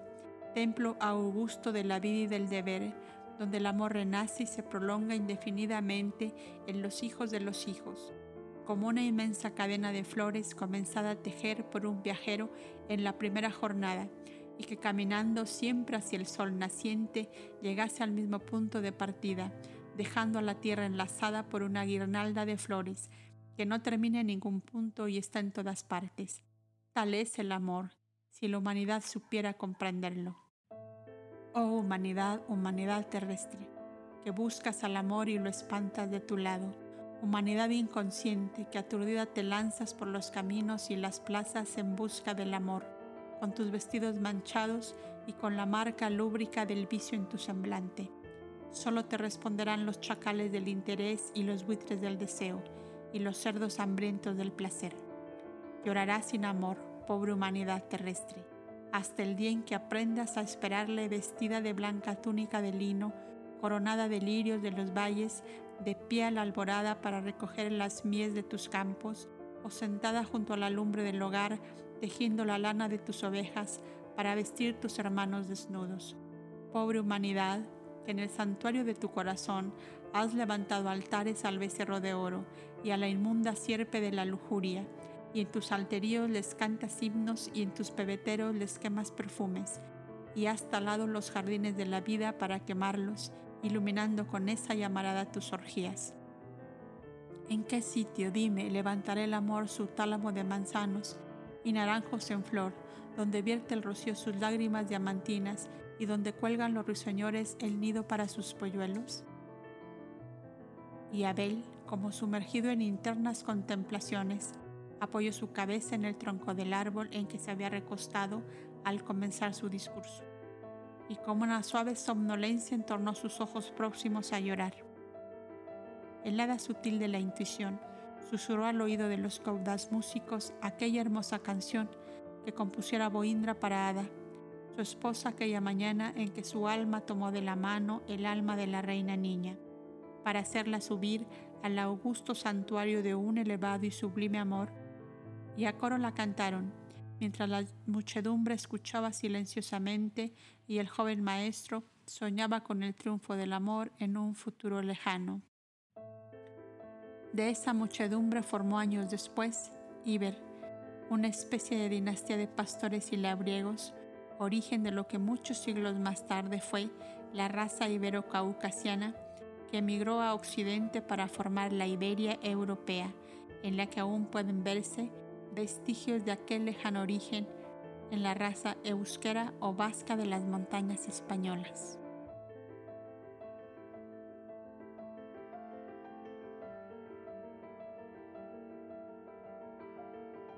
En la caverna de Gaudes. Tres días después emprendían los misioneros de nuevo la marcha en dirección al oeste, o sea, hacia la costa del Mar Grande, donde les esperaba Selimán con sus cuatro compañeros que eran los habitantes que por entonces tenía la que fue caverna de Gaudes, refugio de Sofía y Milcha, de Adamú y Evana, y cuna donde durmió Abel su primer sueño de prisionero en el plano terrestre.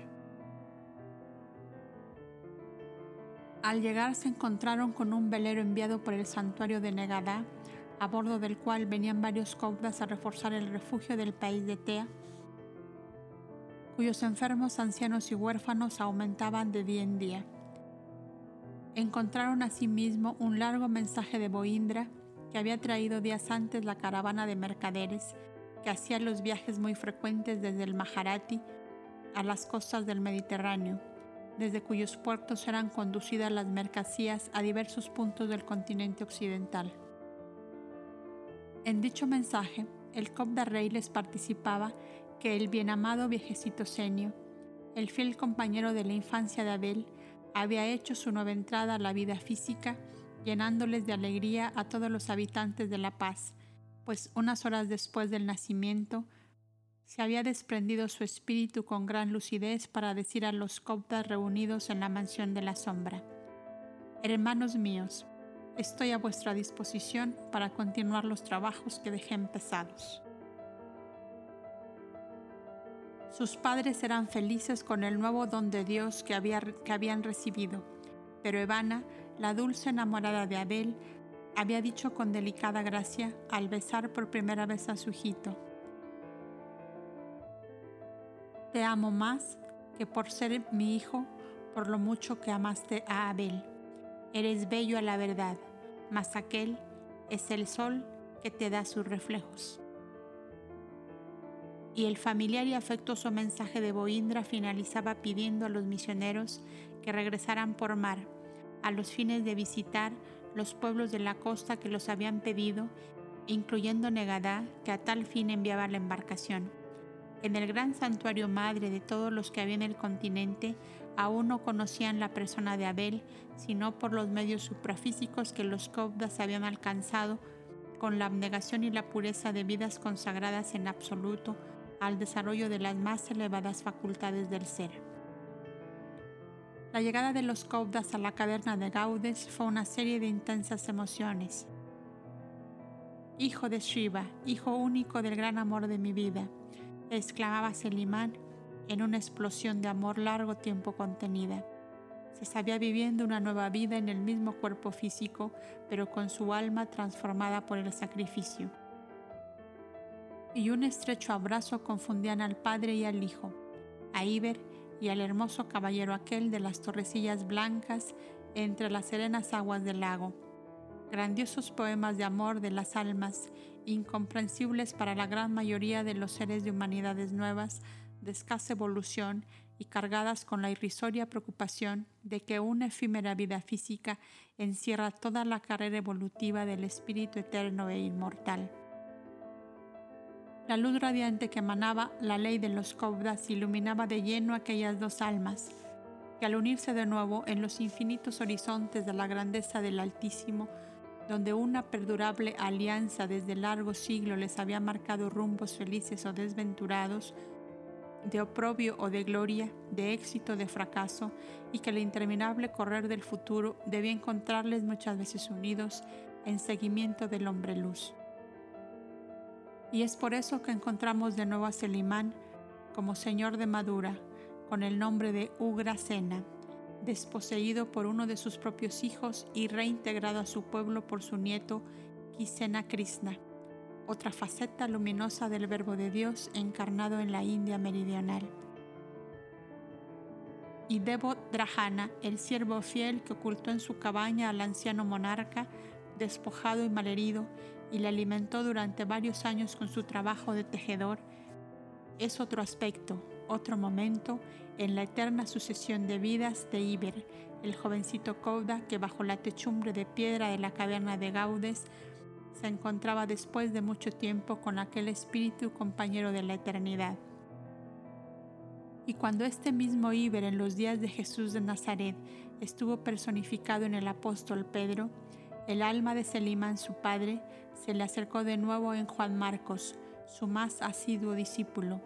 el que juntamente con su madre, la honesta viuda María, atendieron a la manutención del apóstol durante las duras pruebas que sufrió como misionero del Cristo. Oh, las alianzas, las alianzas eternas de las almas,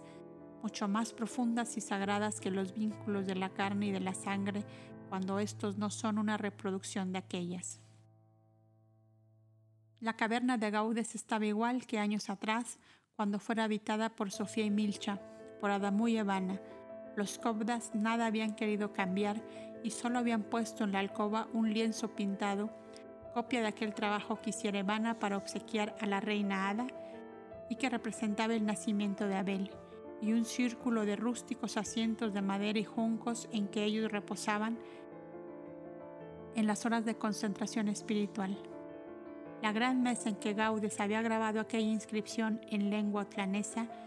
se hallaba en el mismo sitio, lo mismo que la piedra del hogar, donde la inolvidable Madina golpeaba con su pata calzada para hacer saltar las luminosas chispas que encendieran el fuego. Se le había cambiado únicamente de destino y aquella caverna era para los cobdas recintos de oración donde sus almas se elevaban a las alturas en búsqueda del infinito para beber en él la paz, la serenidad y el amor. Todos tenían gran empeño en hacer observaciones de orden psíquico sobre Iber, que siendo la reencarnación de Milcha, la heroica esclava de la princesa Sofía,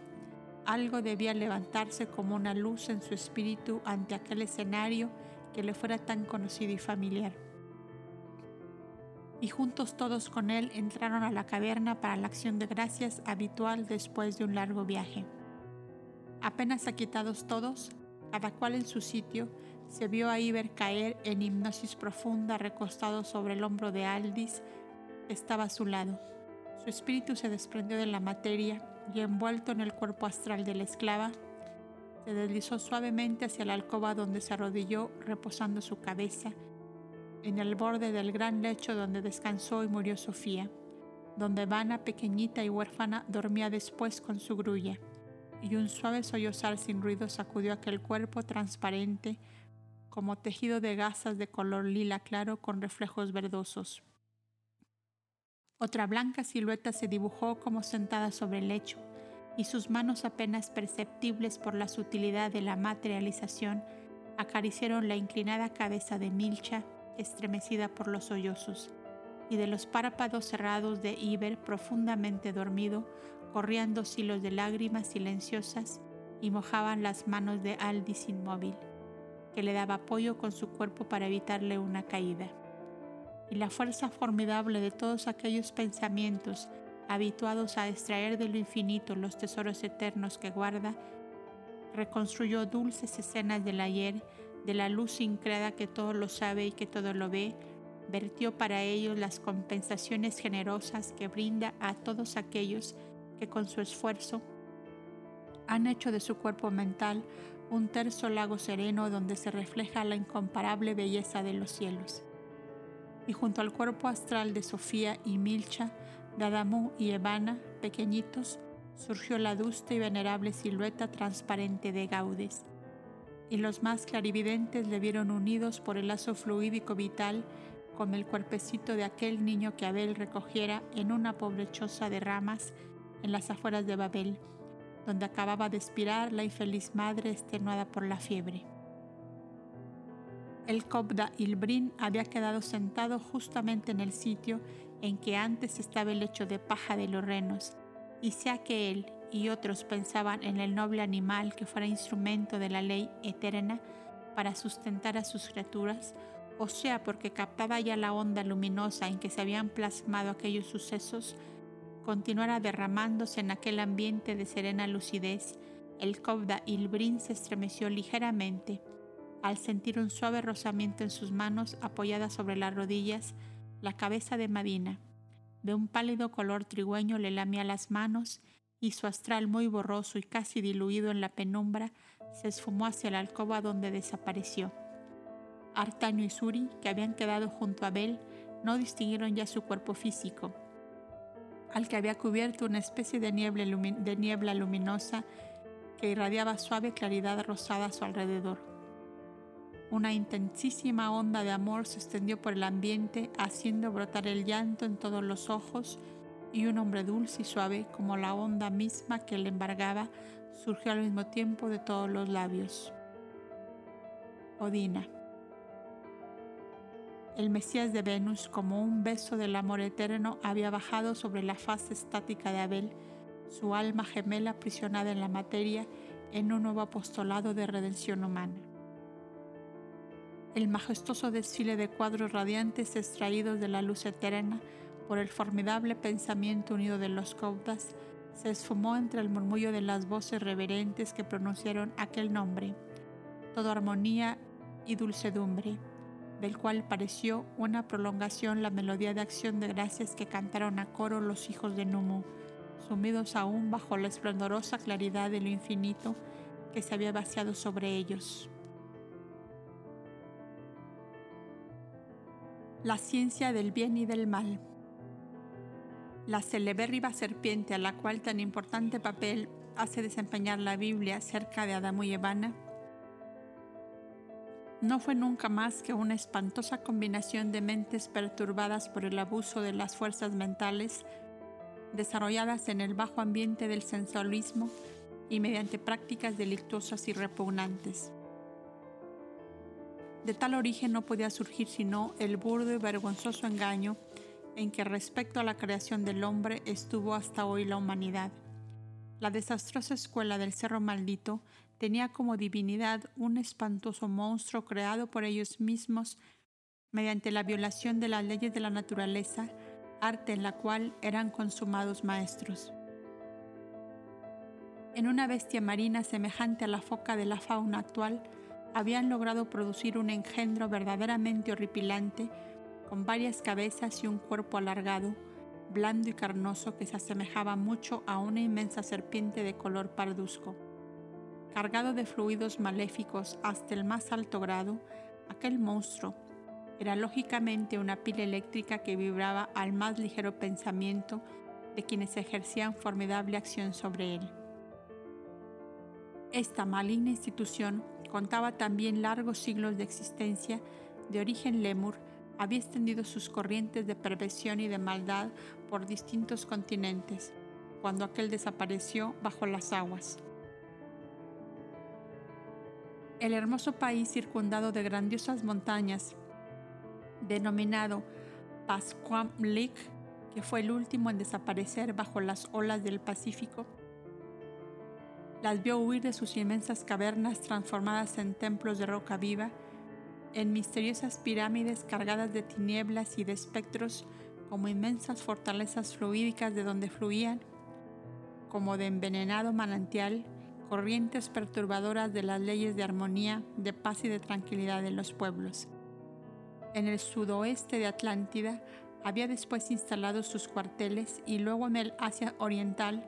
como los tentáculos de un inmenso pulpo que solo vive de los gritos de angustia de víctimas estrujadas entre sus garras. Las apariciones que de tiempo en tiempo hacía sobre la tierra el espíritu de luz, guía de esta humanidad, atrayendo al, plano astral terrestre una inmensa playa de inteligencias superiores, iluminaban gran parte de aquellas malignas corrientes que vencidas y deshechas en sus focos principales de vida y de acción, pasaban por desencarnaciones violentas y súbitas a otros mundos inferiores,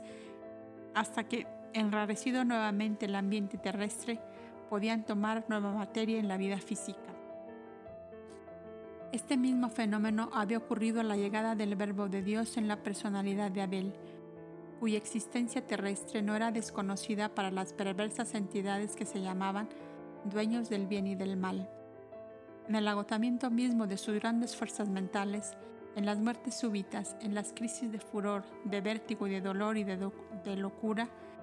y de que se veían acometidos sus principales sujetos, ellos conocían que el amor y la verdad estaban cerca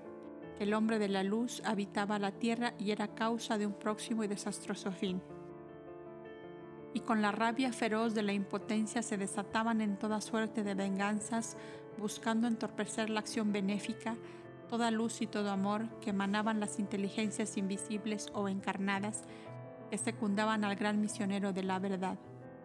Estos formidables campeones de las fuerzas tenebrosas de los mundos más inferiores no estaban todos relegados en sus templos cavernas, sino que los había en los palacios de los magnates como consejeros, como augures, como sacerdotes Y ya sabemos cómo habían sido desalojados, al igual que la Samurance, en todo el territorio de la alianza del Éufrates y el Nilo. El incendio de las ciudades del Valle de Sidín habían sido una de sus postreras derrotas. La invasión de las aguas cuando la nave Palacio de Nojepastro se paseaba por los mares en busca de tierras para conquistar, había sido para ellos otra campaña de desastre y de aniquilamiento. De esta escuela del mal y del error surgieron gran parte de las fábulas grotescas con que se desfiguró la llegada del hombre luz al plano terrestre en la época que nos ocupa. Sabemos bien que la eterna ley es inmutable y que jamás se corrige a sí misma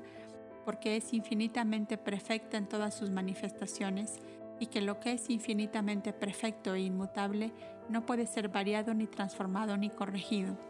La ley eterna que rige y gobierna sus más grandes como sus más pequeñas creaciones en el vasto e inconmensurable universo produce absolutamente todos los acontecimientos por medios naturales lógicos, fáciles de comprender a las inteligencias llegadas a la evolución necesaria para ello. Ni prodigios, ni misterios, ni milagros entraron jamás en la serenidad majestuosa de sus obras.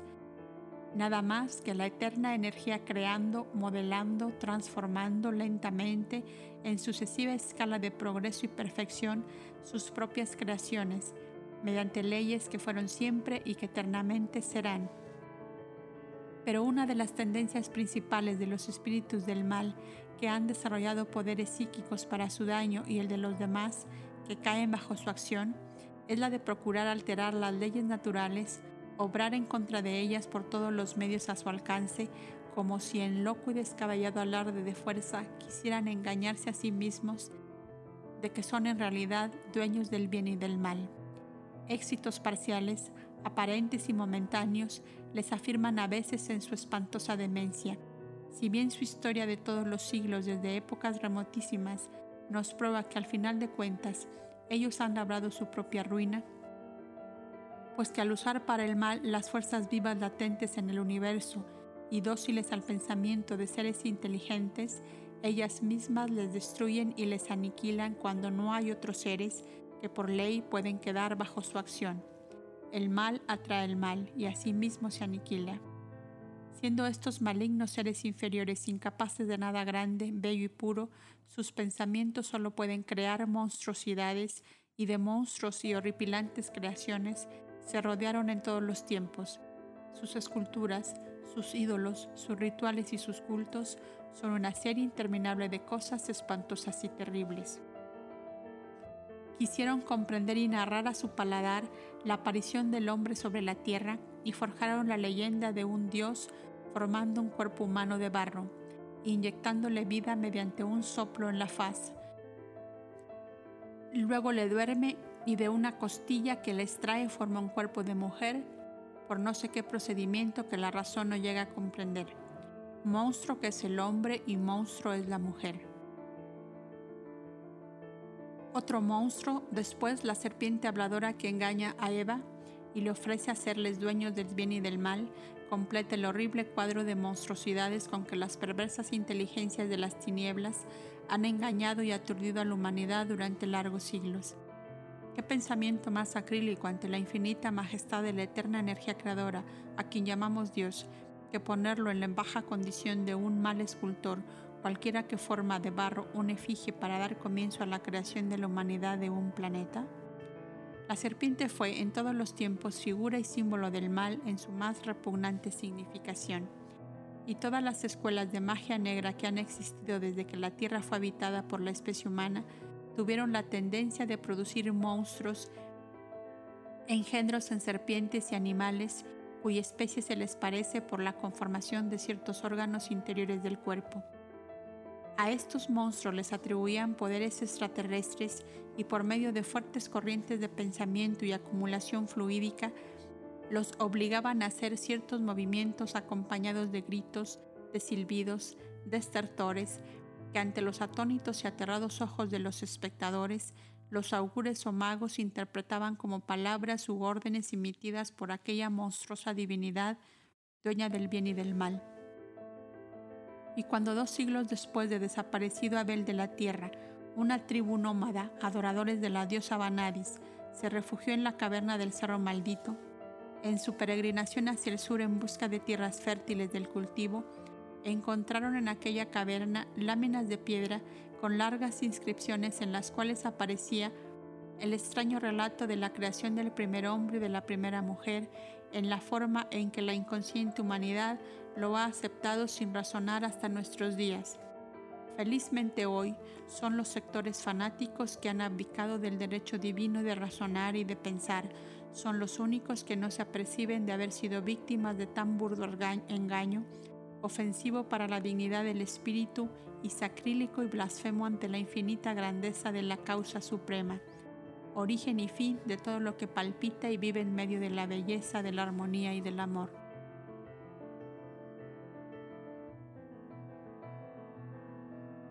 El príncipe de Tea. Antes del nacimiento de Abel murió el viejo caudillo de esta comarca hermosa y pintoresca, encerrada entre todo lo que puede dar belleza y esplendor a una porción de tierra. Por el oriente la cercaba el Éufrates y sus afluentes, al sur las montañas de Cazón, monte Casio de siglos después, cubiertas de vegetación, al oeste el mar grande y al norte las últimas ramificaciones del Antitauro. El río Orontes, que hoy, que hoy la atraviesa de norte a sur, no existía en aquella época lejana, sino en germen, digámoslo así, pues surgió como un diáfano surtidor de varios siglos después de las pequeñas o grandes vertientes que como la fuente aquella a la cual cantaba Evana solitaria. En diversas conmociones de la tierra, la montaña abrió como labios profundas grietas por las cuales se desempeñaron las aguas, se despeñaron las aguas corriendo por la pradera sombreada de inmensos plátanos y de bosquecillos rumorosos de mirtos y laureles. El caudillo desaparecido era el marido del cual huyó Elisa, la matriarca de aquel refugio que fundara Senio en una comarca cercana al río de Censor. El lector recordará este relato en la primera parte de la obra y recordará asimismo que los dos hijos de Lisa eran a la sazón príncipes, el uno del país de Bani en Alarrodia y el otro en el sur del país de Tea, más o menos donde centenares de siglos después debía levantarse la populosa ciudad de Antioquía que en los tiempos del Imperio Romano llegó a considerarse como la tercera ciudad del mundo por su importante comercio y deslumbradora fastuosidad. Este era el llamado Elíser y el menor de los dos. Había heredado el dulce y suave carácter de su madre, a la cual apenas recordaba, como una visión de ternura que le visitaba en sueños infundiéndole elevados y santos pensamientos. Cuando su madre fue llevada como matriarca del refugio de Gazán, Eliseo recibió como un don de lo alto la noticia que hizo llegar hasta su hermano Nabot.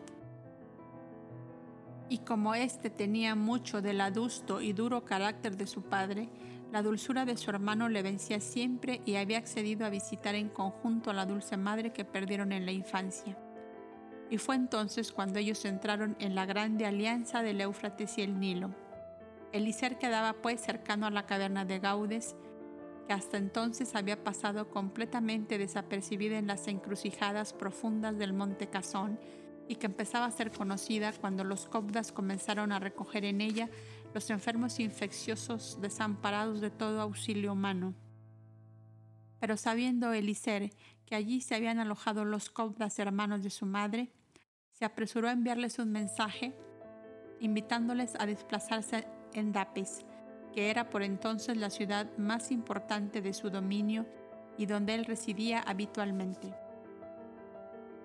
Los cobdas bien pronto comprendieron que aquel ser no pertenecía a la turbamulta inconsciente y dormida para los grandes ideales que buscaban los espíritus de la luz, y así fue que le pusieron al corriente de los motivos que tenían para preferir como habitación aquella caverna. Entonces Eliser les envió un centenar de hombres labriegos artesanos y pastores con parte de sus rebaños para que ellos pudieran atender a su manutención y la de sus enfermos. No era él ajeno a la llegada de los cobdas misioneros, que por tierra llegaban desde el Éufrates y por el mar desde Negadá en las riberas del Nilo.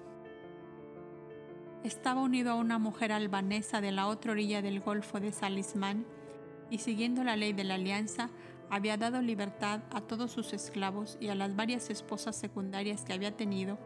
le señaló alguna posesión a la que había unido la libertad de contraer un nuevo matrimonio a su elección. Mas la noble y generosa conducta de Elicer avivó en varias de ellas el amor que le habían tenido y reuniendo en uno solo los bienes materiales que él les donara, edificaron en la más alta y hermosa meseta del monte Casón un santuario, a imitación de los Cobdas, a la cual se le llamó por mucho tiempo Retiro de Berecinas, nombre que se daba por entonces en aquellas comarcas a las esposas de los príncipes. Pero temeroso Elicer que aquella casa degenerase por falta de dirección en un sitio de ocio y de placer, la convirtió en casa de trabajos manuales propios de la mujer y después pidió a su anciana madre viniese a dirigirlo. De acuerdo con el alto consejo de los cobdas de Negadá y de Éufrates, Elisa acudió al llamado de su hijo con seis cobdas que le fueron enviadas desde Negadá. Pronto las berecinas comenzaron a aumentarse y aquello fue como una colegiata de princesas entre las cuales había no solo las que fueron esposas secundarias de los caudillos y príncipes de la alianza, sino también las hijas de ellos y las princesas viudas, ancianas o jóvenes que sintieron la atracción de aquella vida de profunda paz, rodeada del respeto del pueblo y consagrada a obras de verdadero mérito. Los tejidos de púrpura y de lino, recamados de oro y piedras preciosas, aquí tuvieron su origen y tan proverbial llegó a ser la belleza artística de estas obras, en toda esa comarca y hasta la época del esplendor de Tiro y Sidón, muchísimos siglos después, solía decirse en elogio de un tejido rico y, artístico. Es una obra de Berecinas. La fantasía popular tejió más tarde infinidad de leyendas alrededor de estas mujeres, cuya vida pareció tan extraña y fuera del humano a las multitudes que comenzaron a figurárselas como hadas, como sibilas, como seres extraterrestres, genios protectores y semidiosas que contraían supuestas alianzas con los múltiples dioses de los antiguos cultos. Casi todos los nombres de las musas, de las gracias y diosas de la antigua mitología tuvieron su origen en los nombres de estas berecinas, Diana, Latona, Pasitea, Astrea, Eunomía, Atalanta, Nemosina, Gracia, Élida, Bausis y otros muchos que forman el interminable catálogo de diosas, musas, ninfas, pobladoras de los cielos mitológicos, fueron llevadas a través del Mediterráneo por los navíos de mercaderes que conducían al continente occidental los primorosos tejidos nacidos como por encanto de los dedos mágicos de las berecinas del Monte Casón. Cuando muchos siglos después la barbarie humana invadió estas tranquilas serranías, las berecinas, disfrazadas de pastores, se ocultaron en las cavernas de las montañas, donde pudieron escapar a la codicia de los ixos invasores. Su santuario fue robado y destruido hasta los cimientos por las llamas y por la piqueta demoledora en busca de los tesoros que soñaban encontrar y que de verdad encontraron en los riquísimos tejidos con que estas maravillosas magas de la aguja llenaban los más lejanos palacios y santuarios. Y en los últimos siglos, antes de la era cristiana, aún existían resabios de aquel hermoso culto basado en la labor manual más delicada y ornamentado con el arte musical más sencillo y puro conocido en aquellos remotos tiempos. Más tarde, fueron hombres los que continuaron habitando las cavernas del Monte Casio, que aún los primitivos cristianos que habitaron parajes inmediatos a la populosa Antioquía del tiempo de los Césares han podido contemplar y hasta las han utilizado como refugio en las persecuciones que sufrieron en los primeros siglos del cristianismo. Elicer, el príncipe del país de Tea, hijo de Lisa, la matriarca de las Berecinas, que tantas veces subiera la meseta donde se alzaba el retiro, ¿no se figuró acaso que en el siglo del Cristo Nazareno, cuando bajo la modesta indumentaria de Judas Tadeo, uno de los doce, recorrería aquellas comarcas que pisaba lo que en lejanos días de esplendor y de gloria fueron los dominios de que era príncipe y señor. Diríase que en su alma había un chispazo de luz que iluminaba para él aquel remoto pasado, a juzgar por la gran dedicación que Judas Tadeo, apóstol de Jesús, consagró a estos parajes que fueron la antigua Etea, donde desplegó su celo en los comienzos de su apostolado cristiano, como antes había derramado la ley de los cobdas que fue base y coronamiento de la misión redentora de Abel.